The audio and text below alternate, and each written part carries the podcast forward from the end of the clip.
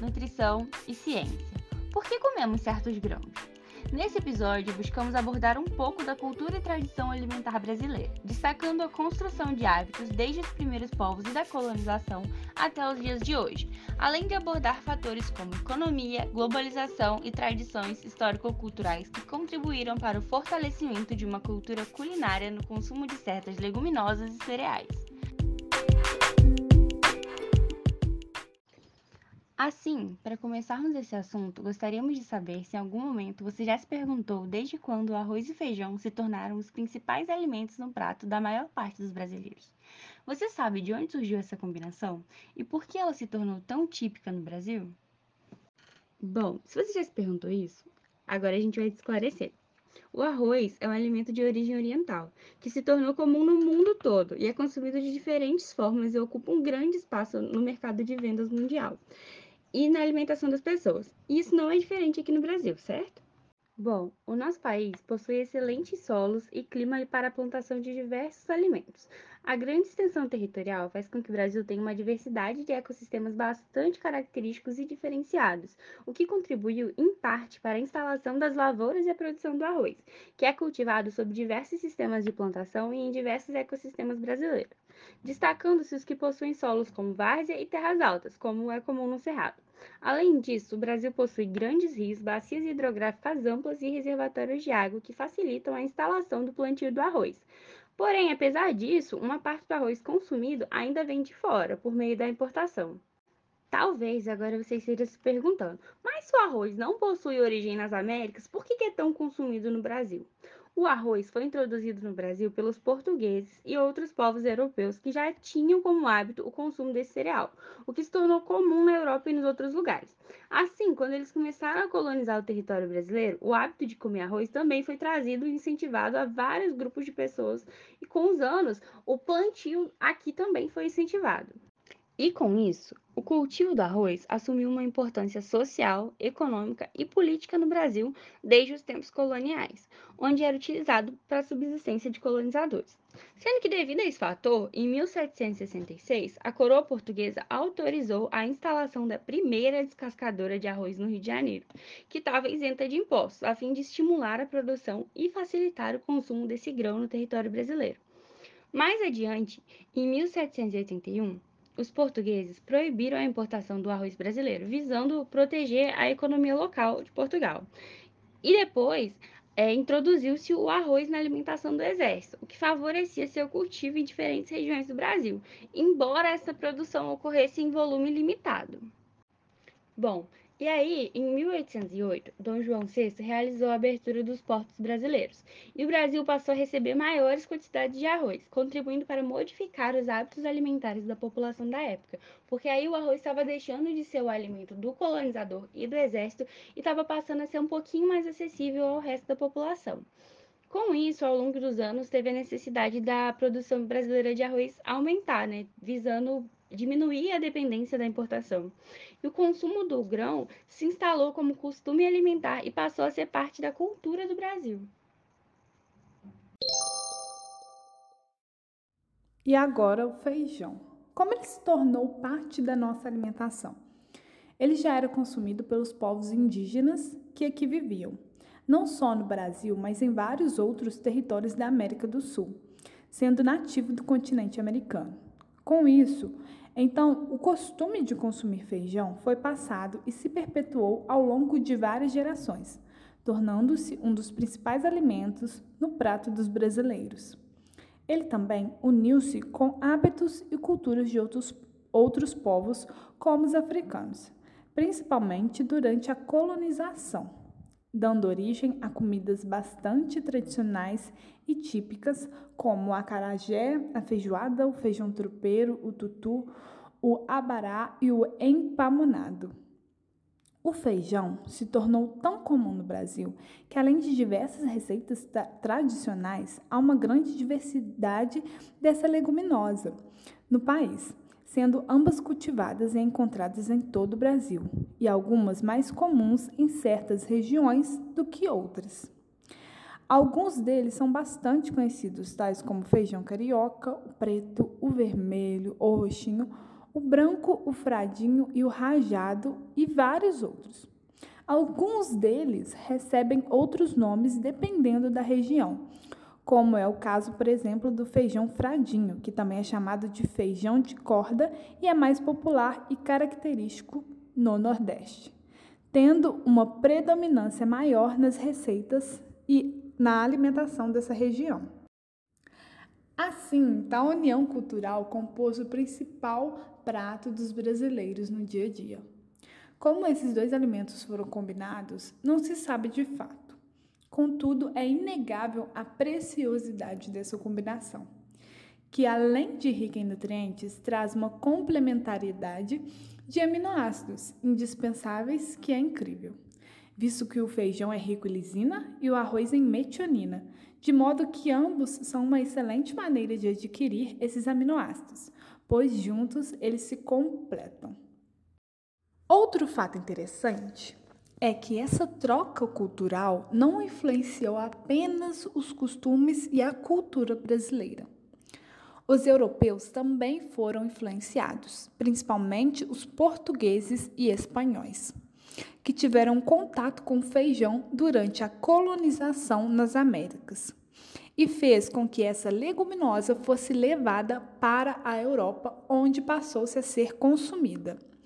Não na mesma frequência que no Brasil, mas o suficiente para gerar diversos pratos com feijão em vários países europeus. Isso também aconteceu com outro grão, o milho, que também é um alimento bastante presente na culinária brasileira. O milho também já era consumido pelos índios quando os portugueses chegaram por aqui, tendo em vista que ele é um cereal comum das Américas Central e do Sul. Assim, o costume de comer milho se espalhou por diversas gerações e também por vários países, de modo que hoje existem diversos pratos diferentes feitos com o milho na culinária tanto brasileira como mundial. No Brasil, ele é utilizado para a produção de farinha, flocos, fubá, além de ser consumido in natura, enlatado e também ser utilizado para alimentação de alguns animais. O milho dá origem ao cuscuz, a pamonha, ao angu e a polenta, a broa de fubá e o bolo, o curau, a pipoca e a canjica doce e também salgada, além de vários outros pratos. Ele é um cereal rico em diversos nutrientes e, sem dúvidas, representa muito bem nossa cultura alimentar. O Brasil é um dos maiores produtores mundiais de milho, sendo que boa parte dele é exportado, mas a outra é distribuída e utilizada pela população. Além disso, vários produtos vindos do milho chegam ao mercado com maior frequência. Esse cereal faz parte de uma memória alimentar e cultural que foi construída ao longo de várias gerações. Ele está presente nas tradições brasileiras de forma bem diversa. Quem já não comeu aquele milho verde cozido com sal e manteiga? Ou aquele bolo de milho ou broa de fubá quentinho saindo do forno? Ou ainda aquela pamonha, seja ela doce ou salgada? Ou aquele cuscuz no almoço ou até mesmo no café da manhã? Sem falar das canjicas ou da pipoca. O milho é diverso e atende uma variedade enorme de público e receitas por não produzir o glúten, ele é um alimento excelente para atender diversos grupos de pessoas de uma forma ampla e variada, não desligando o ato de comer do afeto e tradição gastronômica. Tradição essa que está presente desde o Nordeste ao sul do Brasil, ocupando espaço também em comidas nas festas juninas, as festas de Bumba Meu Boi e muitas outras. Outro cereal bastante consumido no Brasil e que teve influência estrangeira, principalmente de Portugal, é o trigo. Ele é bastante consumido em todo o mundo e foi introduzido no Brasil por volta de 1534, ainda no período colonial, na capitania hereditária de São Vicente, que atualmente é o estado de São Paulo. No entanto, as condições climáticas atrapalharam o cultivo de trigo, que então foi levado para o sul do país, onde possui-se um clima e solos com condições mais favoráveis ao desenvolvimento do plantio e colheita do trigo. O cultivo do trigo no Brasil passou por altos e baixos, até ser impulsionado com a chegada dos alemães e italianos no final do século XIX. Apesar disso, o trigo não deixou de ser consumido no Brasil. Pelo contrário, ele se tornou parte dos costumes alimentares brasileiros, sendo o ingrediente principal de diversas preparações, como pães, bolos, macarrão, pizza, panquecas e outras massas bastante comuns no dia a dia das pessoas. Ele também está em outras preparações, como o quibe, salada, sopas, e ele pode ser usado de diversas formas. Boa parte dessas preparações também foram herdadas de outras culturas e então trazidas e repassadas no Brasil. Mas com toda certeza, não há dúvida do quanto elas se tornaram parte dos costumes alimentares da população brasileira, como é o caso do pão francês, que foi trazido ao Brasil como inspiração da elite na culinária francesa, e este recebe diversos nomes segundo a região, como por exemplo pão de sal, cacetinho e pão careca. Mas independente de como ele é chamado, muitos brasileiros o consomem de diversas formas, sendo uma das mais típicas como a manteiga, juntamente com uma xícara de café num desjejum pela manhã. Com certeza, não restam dúvidas de como nossos hábitos alimentares, inclusive o consumo de certos grãos, foi e ainda é influenciado por outros povos. Mas, apesar disso, se permaneceu uma prevalência no consumo de arroz, feijão, milho e trigo entre os brasileiros ao longo dos anos. Isso se dá devido à durabilidade dessas relações e como elas foram construídas.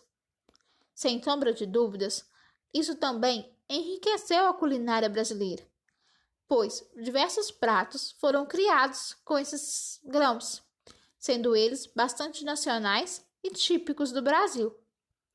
Apesar da chegada e existência de outros cereais e leguminosos no país, a afeição dos brasileiros por pratos feitos com milho, trigo, arroz e feijão e a combinação entre eles sempre será um destaque em mercados, restaurantes e na cozinha de cada brasileiro.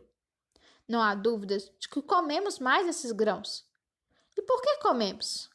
Pela nossa construção histórico-cultural, que impactou também nossos hábitos alimentares e a gastronomia nacional, sendo ela um reflexo da diversidade e misturas culturais que existem no Brasil, de indígenas, nativos, africanos, europeus e outros povos. Sim, ela é um reflexo de riqueza e transformação. Com isso, então, encerramos nosso episódio dessa semana. Muito obrigada por alimentar nossas ideias. Esperamos que você tenha gostado desse episódio. E se você gostou, compartilhe com os amigos. Também não deixe de acompanhar o nosso conteúdo no Instagram. Lá nós somos alimente.nutrical e ciência. Fiquem bem e até o próximo episódio.